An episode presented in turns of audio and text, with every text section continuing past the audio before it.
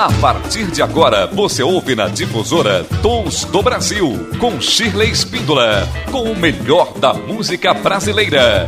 Dicas de shows, entrevistas com músicos, compositores e críticos. Tons do Brasil. Olá, eu sou Shirley Espíndola e este é o Tons do Brasil, programa de música brasileira de todos os gêneros, estilos e épocas aqui da nossa rádio difusora. E hoje o programa está sensacional porque também estamos em aniversário. No mês de outubro comemoramos 18 anos de Tons do Brasil e é uma festa. Teremos muitos artistas que passarão por aqui, artistas sempre homenageando, parabenizando Tons do Brasil e estamos muito contentes aqui, super felizes. E você é o nosso convidado especial desse dia, desse, dessa nova edição do Tons do Brasil. Iremos receber Hércules Gomes, um dos mais representativos pianistas brasileiros da atualidade. Ele é natural de Vitória do Espírito Santo e é radicado aqui em São Paulo, com quatro CDs lançados. Então hoje o programa está super bacana. Iremos apresentar todas as canções, as obras desse grande pianista. Então fique ligado aqui no Tons. Para abrir então o nosso bloco, você fica com Gaúcho, o corta-jaca.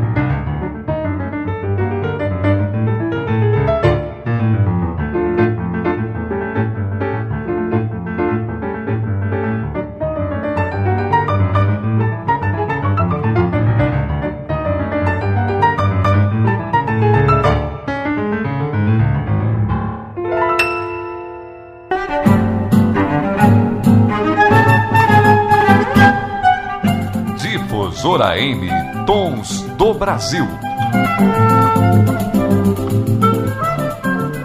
Programa Tons do Brasil com o melhor da música brasileira de qualidade de todos os gêneros, estilos e épocas.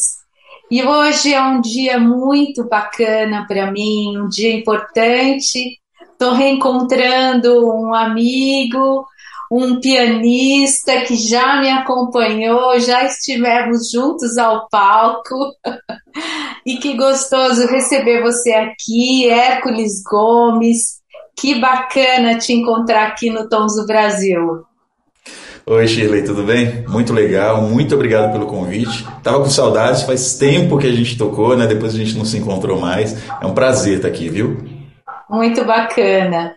E você, Hércules, eu, eu tenho visto você com uma carreira brilhante aí ao lado de, de grandes nomes também do piano, fazendo parcerias.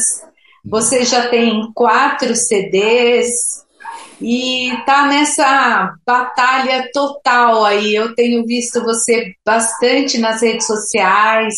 Você faz um trabalho intenso né, com a música.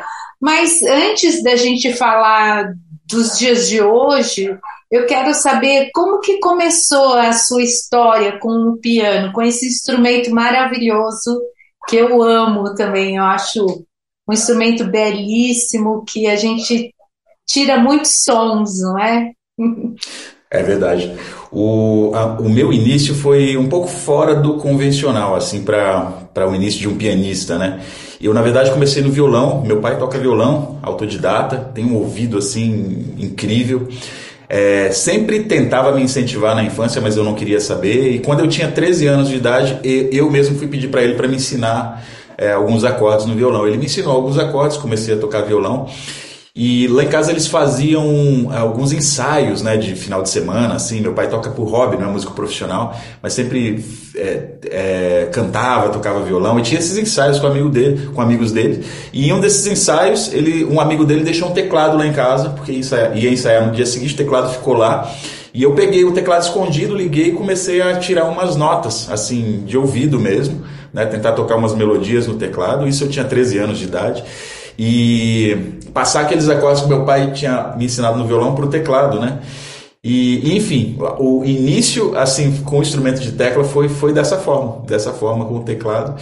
Depois, mesmo sem eu saber tocar, eles já me levaram para tocar na igreja, comecei a tocar lá. Depois de um ano já estava tocando em bandas e tal e depois eu nunca mais parei. Então o início não foi muito convencional, porque geralmente pianista começa com aulas particulares, ou então estudando em conservatórios, né? Pois é, eu não. Eu comecei bem de ouvido mesmo, como autodidata.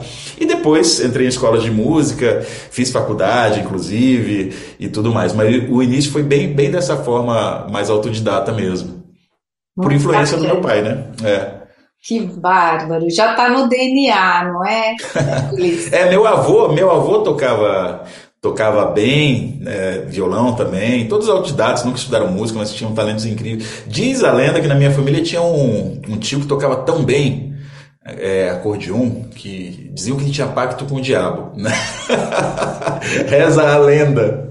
Não cheguei a conhecer esse tio. Nem a, nem a minha mãe nem a minha mãe lembra dele, de tão pequena que ela era quando ele viveu, né? Mas, mas reza a lenda que tinha esse tio que era um grande virtuoso, assim, na sanfona. Olha só, realmente está no DNA, está na família. E, e Hércules, você é, estudou piano popular ou erudito?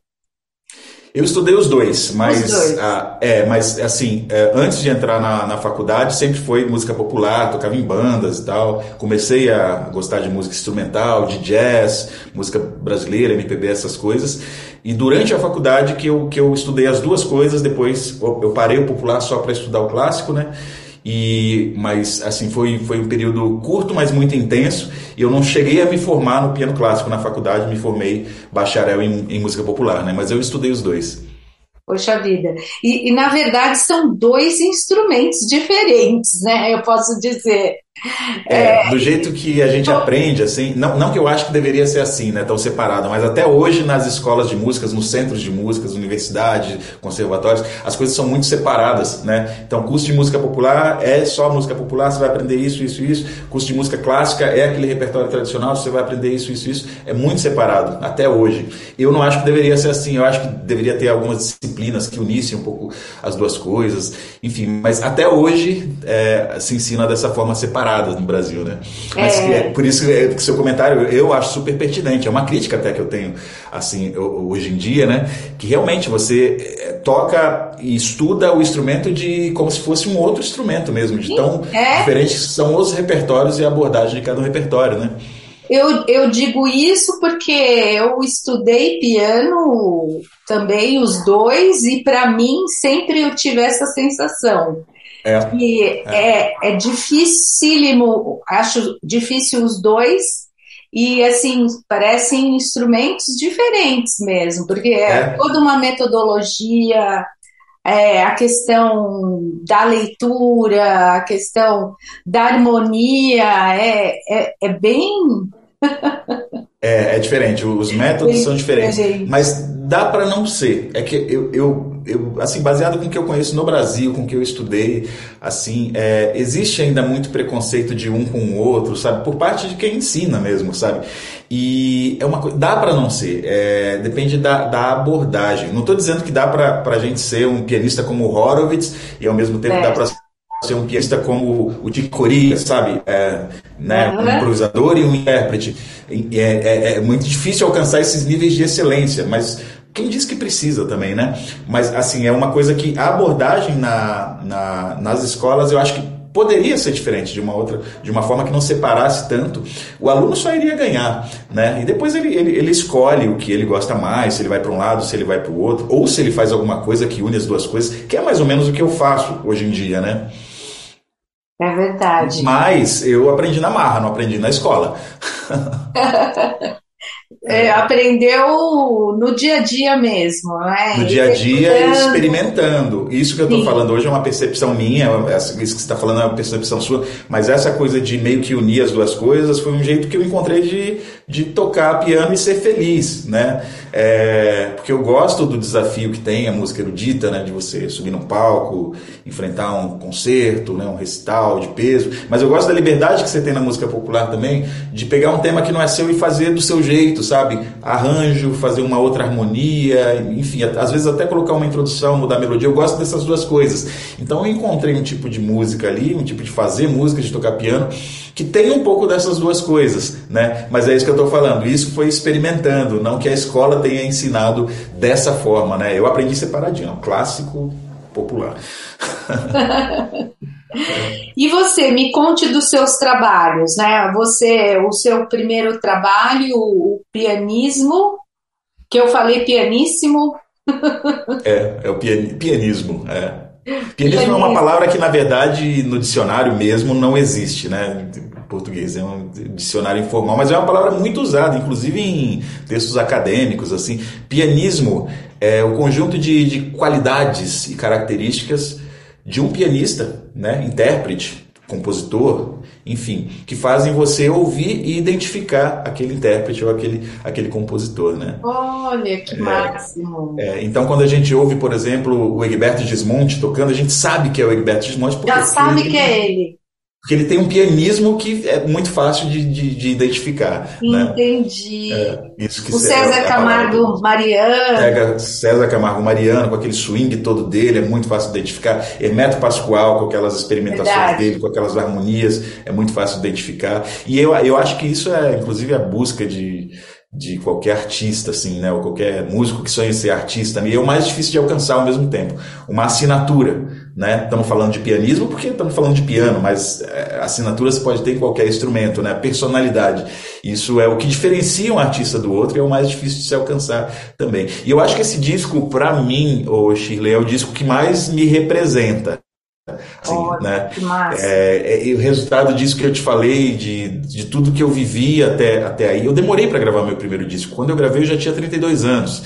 É, por um lado, eu, eu acho que foi bom até, porque eu, eu consegui uma carga de experiência, tanto de vida quanto de música, que me fez nessa época ter mais assunto para falar do que se eu gravasse quando eu tinha 19 anos, quando eu entrei na faculdade, sabe? Então isso foi, foi interessante. E eu acho que é um disco que, que me representa porque, assim, é, é, é, é, o que eu gosto de fazer, tudo que tem nesse disco. O que eu gosto de fazer é essa pesquisa com música brasileira, sabe? Trazer a música brasileira pro piano, né? Então nesse disco, por exemplo, eu toco choros, mas ao mesmo tempo eu toco frevo, eu toco maracatu, eu toco jongo, eu toco minhas composições que tem valsas, tem, enfim, vários estilos. E isso tudo é música brasileira e é o que eu gosto é, hoje em dia. Eu posso dizer que meu trabalho é totalmente voltado para música brasileira hoje em dia. E esse disco foi o disco que abriu portas, assim, porque, por exemplo, na época que a gente tocou, é, eu sempre fui músico da noite, sempre toquei na noite, como naquela época que a gente tocou, te acompanhei, é, sempre dei muitas aulas e tudo mais. Mas eu considero que a minha carreira artística, com o meu nome, Hércules Gomes, começou com esse disco, em 2013 foi aí que as portas começaram a se abrir, o meu trabalho começou a ser um pouco mais reconhecido como artista, né? Bacana. E depois desse, você teve o também no tempo da Chiquinha, que foi um trabalho muito bacana com a obra de é. Chiquinha Gonzaga. Maravilhoso Isso, esse CD. Exatamente. Demorei para gravar o segundo disco, né? É, o primeiro foi em 2013 e o segundo foi só em 2018. Mas fiz várias outras coisas nessa época, é, para citar só algumas assim, muito importantes que eu considero como discos meus, né? Eu gravei um disco com a Orquestra Sinfônica de Campinas, com o Integral dos Concertos Cariocas de Radamés em Atali, uh, participei de outros trabalhos também, como Goma Laca, com Letieres Leite, participei também... Uh, Teve um prêmio Mimo, né? Toquei no festival, no Mimo, isso aí foi muito importante para a carreira também. Bom, mas aí, nessa, é, antes de gravar esse disco, eu comecei a tocar com um flautista, um grande amigo meu, a gente tem um duo. Esse flautista se chama Rodrigo Castro. Né, que é um grande instrumentista e ele toca muita, muito choro, né? E quem toca choro a gente chama de chorão, né? Ah, e, e, a, e por causa do Rodrigo eu comecei a ter um contato maior com o choro, né?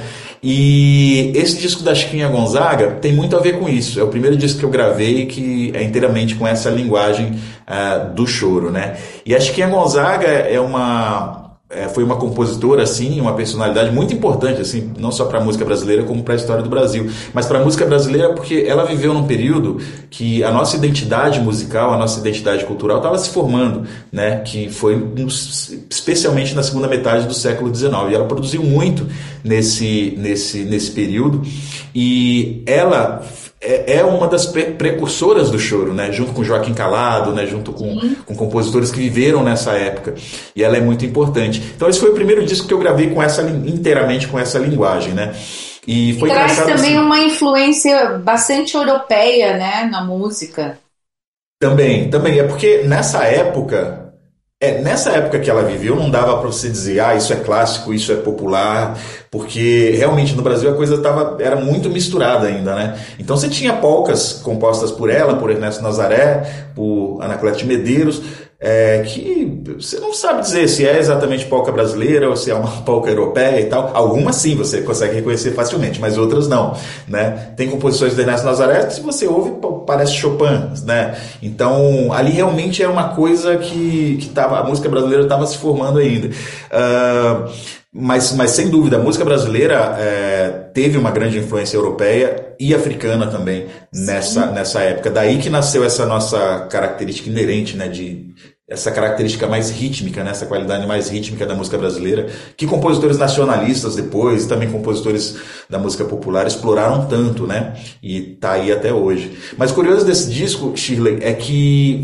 é, surgiu a partir de um convite, um convite de 2014 que foi para gravar um arranjo para uma música da Chiquinha Gonzaga, muito famosa, chamado Gaúcho, também conhecida como Corta Jaca. Eu fiz esse arranjo, depois eu fiz mais outros arranjos para tocar com esse flautista, e aí me veio a ideia de gravar um EP. Né? A gente já estava na época das plataformas digitais e tal. É, só que ficou muito bom, assim, eu gostei do resultado realmente. Quando a gente gosta do resultado, a gente tem que aproveitar, né? Claro. E, e, aí, e aí eu tava, aí fiz mais dois arranjos, já tinha seis arranjos e falei, poxa, então vou lançar um álbum logo, né? E, e então decidi lançar o álbum em 2017, decidi lançar, né? Mas não tinha dinheiro. E aí no início de 2018 eu fiz uma campanha de financiamento coletivo, que foi a minha maior campanha, assim. Arrecadei é, uma quantia que eu consegui gravar o disco, né? Fazer toda a produção de mixagem, masterização, prensagem dos CDs, tudo mais, distribuição, consegui gravar vídeos, consegui assessoria de imprensa, tudo isso, divulgação, investir em divulgação nesse disco através dos meus próprios seguidores, né? Eles viabilizaram isso, eles participaram disso. Então foi a primeira campanha que eu fiz, depois eu viria fazer mais de 10 outras campanhas, mas foi a primeira que eu fiz, foi uma, foi uma experiência incrível, assim. E é um disco inteiramente dedicado a essa compositora, né, Chiquinha Gonzaga. E depois Tia Amélia para sempre, isso, a tia Amélia também é, é, é, uma espécie de sucessora da Chiquinha Gonzaga, né? Nascida também ali no finalzinho do século XIX, viveu até a década de 1980, e só que diferente da Chiquinha Gonzaga, ela não era carioca, ela era do interior de Pernambuco, né? Uma cidade chamada Jaboatão dos Guararapes, mas ah, curiosamente 50 anos mais nova que Chiquinha Gonzaga, mas enfrentou os mesmos desafios e tal. É, e impressionantemente conseguiu também, também deixar a marca na história, uma contribuição incrível assim, para o piano brasileiro. Ela já é uma evolução, sabe? Uma continuidade, imagina, do Zequinha de Abreu, do Ernesto Nazaré, da Chiquinha Gonzaga, que ela já tem um pianismo assim muito mais balançado, muito mais rítmico e que traz também essa, essa linguagem do choro. Então esse foi o segundo disco que eu gravei assim, totalmente dedicado ao choro, né? E o segundo disco também que eu convidei participações especiais, porque o primeiro disco eu gravei sozinho, é piano solo. O segundo, da Chiquinha Gonzaga, teve participação do Rodrigo Castro, desse flautista, né? E da Vanessa Moreno cantando, né? E esse terceiro ah, disco teve participação de um monte de gente, de 12 músicos, foram 12 músicos porque eu, eu queria gravar como a Tia Amélia gravou. Então ela gravou com regionais de choro, gravou piano solo, gravou com banda à base de sopro. Então tem algumas faixas solo, algumas faixas com regional de choro, com cavaquinho, violão, pandeiro, etc. E tem algumas faixas também com essa banda à base de sopros, que tem clarinete, trompete, eufone, tuba e, e por aí vai. Então é uma, uma música bem alegre, bem dançante, bem, bem brasileira, assim é, com essa carga toda de, de influência do, do, do choro, né? Chama Tia Amélia para Sempre esse disco, eu lancei em 2020. Muito bacana. E esse Sarau Tupinambá é um EP que você lançou agora? Esse ano. É, foi, foi um EP que está em todas as plataformas digitais, que são quatro músicas, né? Quatro arranjos para músicas do Marcelo Tupinambá, que também é um compositor dessa época aí, desses pianistas que a gente está falando. Você vê então que eu, eu, eu comecei uma pesquisa em busca de como que se toca choro no piano, como que se toca piano brasileiro melhor e tal é, cheguei nesses compositores mais antigos, nesses pianistas mais antigos. E o Tupinambá também é um compositor uh, que não era carioca, também não era lá, lá, de Pernambuco, mas era paulista, né? um representante dessa linhagem, pianista paulista da cidade de Tietê aqui. É um compositor que justamente esquecido, né? Agora que está surgindo alguns discos, alguns lançamentos, e esse EP é uma dessa, de, dessas tentativas de resgate do Marcelo Tupinambá, que chegou a ser considerado o Schubert brasileiro, né? Ele, ele compunha muitas canções, né? Algumas que fizeram muito sucesso. Ele era um melodista assim de, de mão cheia. Fantástico. E eu vi um projeto seu agora essa semana. Uhum. Você tocando com outros pianistas, com quatro pianistas incríveis, né? Tiago Costa, Salomão Soares, qual foi André o outro Memari. mesmo? André Memari, André Memari é. e mais. E eu. Você? é, eu sou o quarto elemento. É, esse Olha, projeto. Que é. máximo, hein? Você foi. entre os é, grandes é. nomes do, do piano. É, não, piano no Brasil. Não, para mim foi uma honra isso, e, e esses caras assim são ídolos para mim, né? Grandes pianistas brasileiros, grandes representantes desse, dessa geração de piano brasileiro. E esse projeto se chama Rosa dos Ventos, e foi um projeto idealizado pelo, pelo Zé Alexandre, um produtor aqui de São Paulo, da Z por Z, e demorou para acontecer, viu? É, do momento que ele me chamou até o momento que a gente tocou, durou, foram seis anos. Sério? seis, anos? seis anos. Mas depois que aconteceu, também foi acontecendo uma série de coisas que foi dando tudo certo, inclusive a gravação no Teatro Municipal com um público de 1.500 pessoas, foi incrível assim. Então esse projeto é o seguinte, é um projeto que a gente levou quatro pianos para cima do palco, parecia um congestionamento de pianos, com quatro pianistas, que foram esses pianistas aí que a gente incrível. falou, né? E é um projeto só de músicas autorais. Então, o que, que a gente fez? A gente compôs uma música, cada um compôs um quarteto de pianos para esse show, né? uma música para quatro pianos. Uh, e a gente tocou alguns duos também, né? Cada pianista tocou com cada pianista músicas autorais de cada um do, do, dos pianistas. E foi uma experiência, assim, incrível. E aí, para quem está assistindo a gente, para quem está ouvindo a gente também, vale lembrar que esse show foi gravado. E o lançamento foi agora, sexta-feira passada, né? Agora em setembro de 2022, para quem estiver escutando a gente nos e? anos que se seguem. E, e tá disponível no YouTube. Tá. É, só, é só digitar assim, Rosa dos Ventos, piano, que vai aparecer lá. É, ou então Hércules Gomes, André Memari, Salomão Soares, vai aparecer lá o Rosa dos Ventos, que é esse show filmado inteirinho, do início ao final, uma hora e dez de show, é, lá no Teatro Municipal. Sensacional! É, foi um projeto um dos mais especiais. É.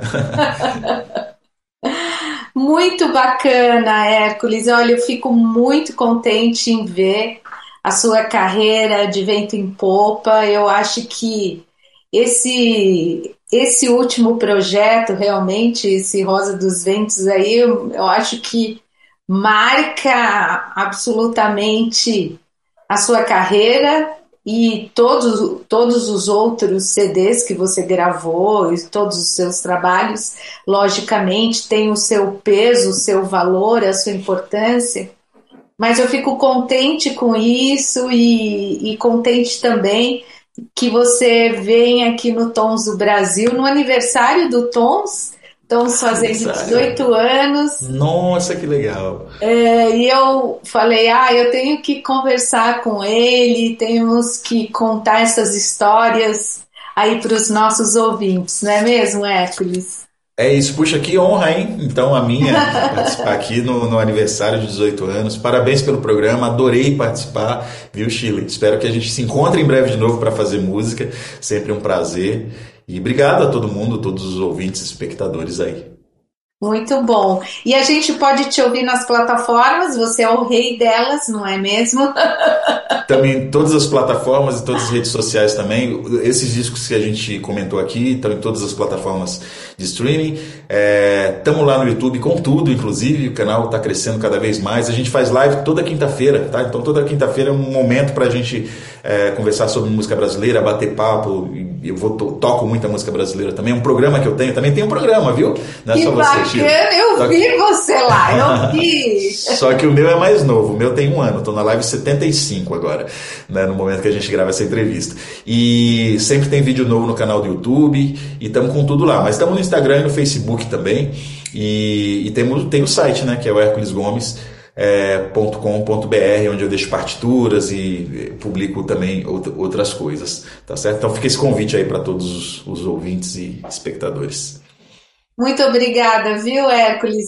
Um grande abraço, um grande beijo para você.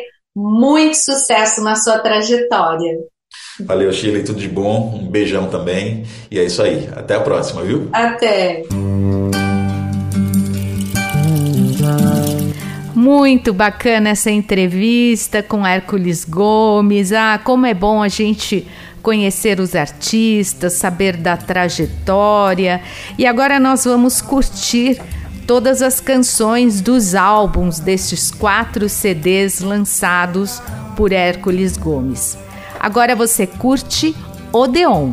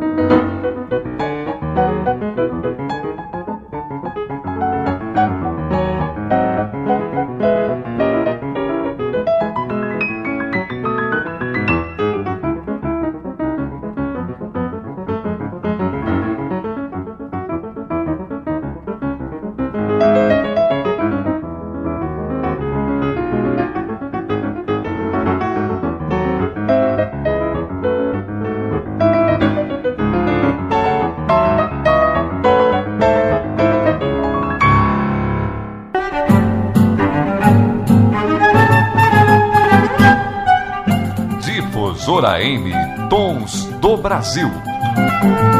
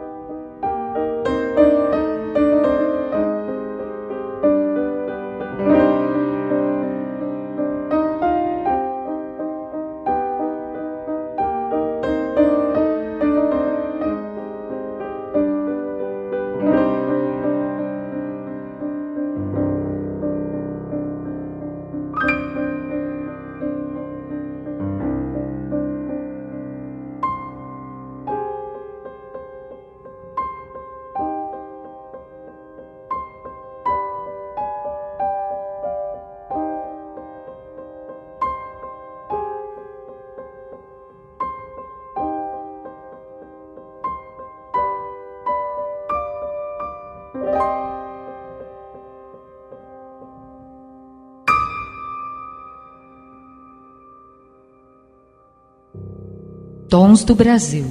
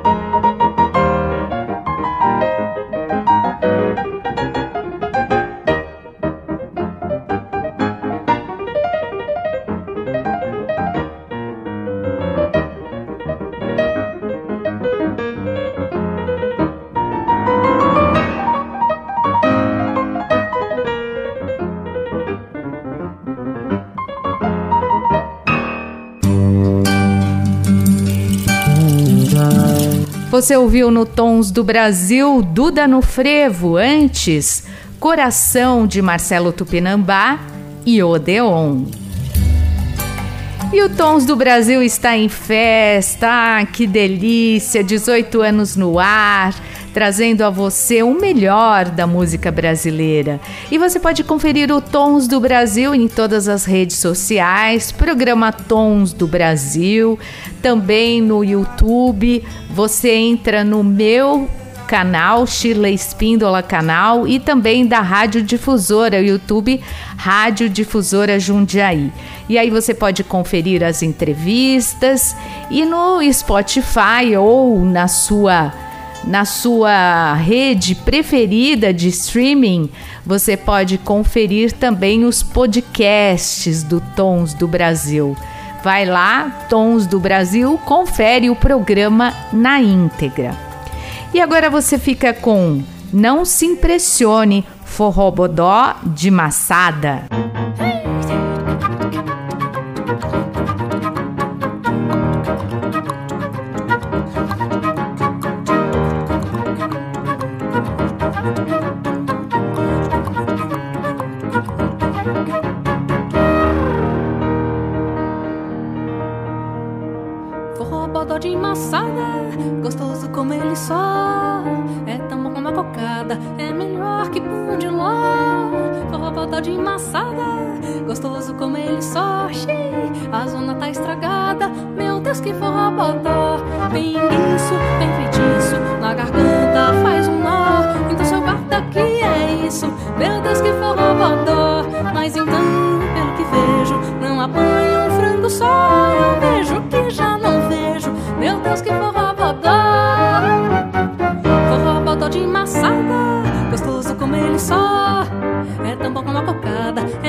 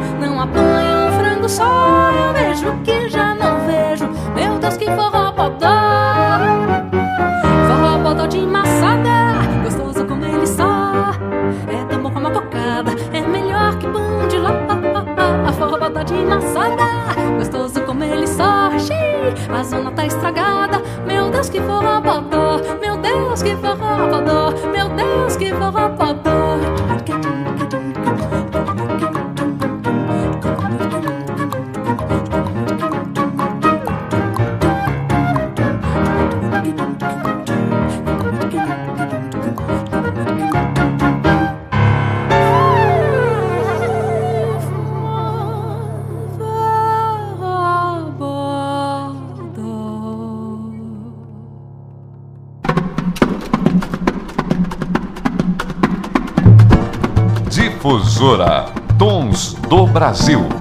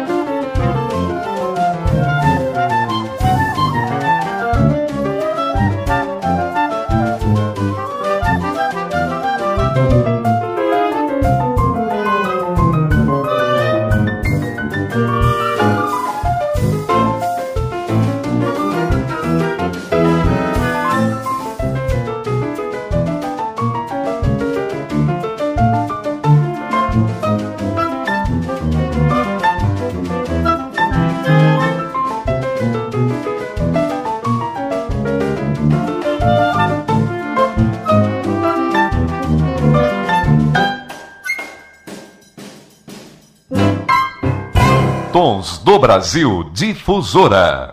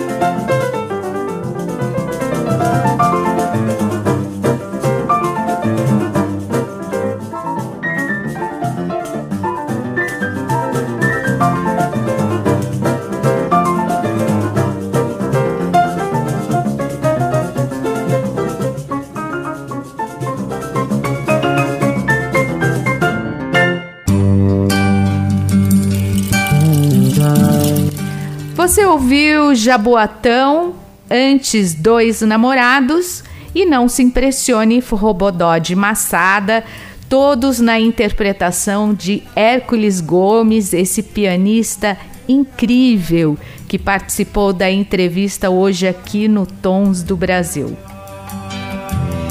Confira o Tons do Brasil no YouTube, vai lá, se inscreve no canal. A gente precisa do seu like, da sua inscrição. É, indique para um amigo, fala, gente, tem um programa incrível aqui na difusora que está fazendo 18 anos. Passa, compartilhe, entre nas nossas redes sociais, deixe lá o seu olha Tô de olho em vocês, tô ligado, tô sempre ouvindo Tons do Brasil, tô sempre acompanhando aqui nas redes sociais. Isso é muito importante para que nós possamos continuar o nosso trabalho. E agora você fica com Ana Canhas, Esconderijo.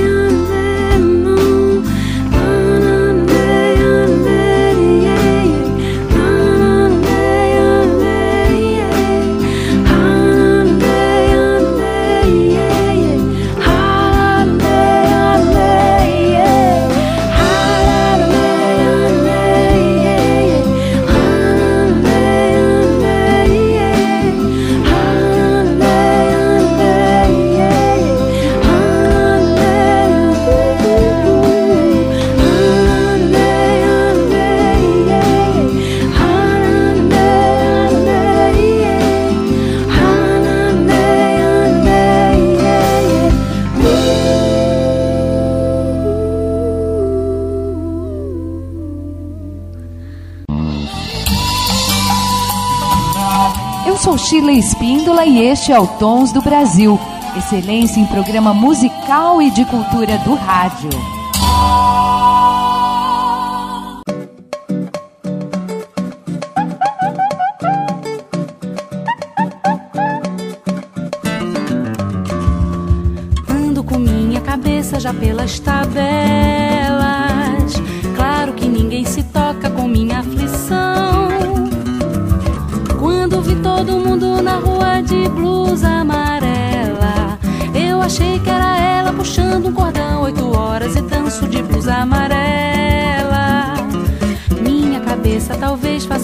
Assim. Quando ouvi a cidade de noite batendo as panelas, eu pensei que era ela voltando pra minha cabeça de noite batendo panelas. Provavelmente não deixa a cidade dormir. Quando vi um bocado de gente descendo as favelas, eu achei que era o povo que vinha pedir a cabeça de um homem que olhava as favelas rolando no Maracanã. Quando vi a galera aplaudindo de pé as tabelas, eu jurei que era ela que vinha chegando com minha cabeça já pelas tabelas. Claro que ninguém se toca com minha aflição. Quando vi todo mundo na rua de blusa amarela, eu achei que era ela puxando um cordão oito horas e dão.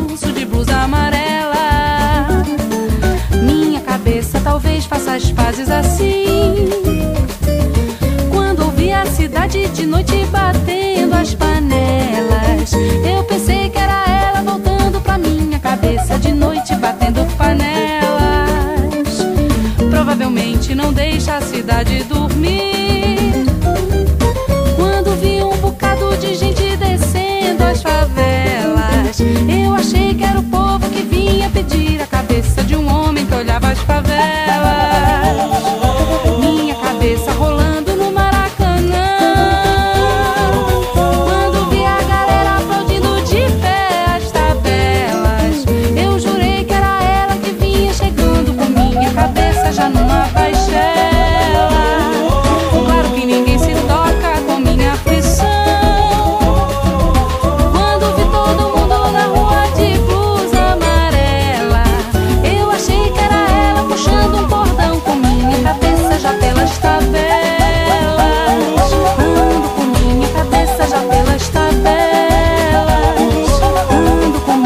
Minha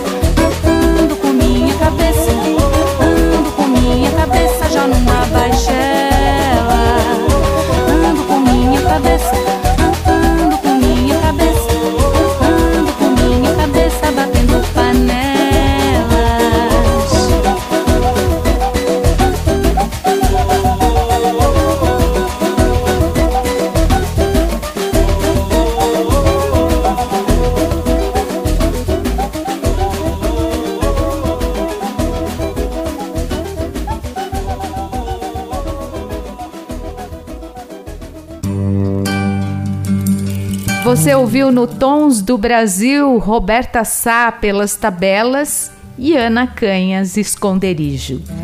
E o Tons do Brasil fica por aqui. Muito obrigada pela sua audiência, pela participação, pelo carinho de todos esses anos. Eu e Wagner dos Santos, aqui no controle dos áudios, aqui na gravação, agradecemos a você, ouvinte do Tons do Brasil, por todos esses anos, por essa trajetória muito representativa em prol da nossa música brasileira. Muito obrigada, um grande beijo e nós nos vemos nas redes sociais. Nos veremos também na nossa reprise aos domingos, das 15 às 16 horas e todos os sábados, das 11 ao meio-dia. Um beijo grande e até lá! Você ouviu na Difusora Tons do Brasil com Shirley Spíndola.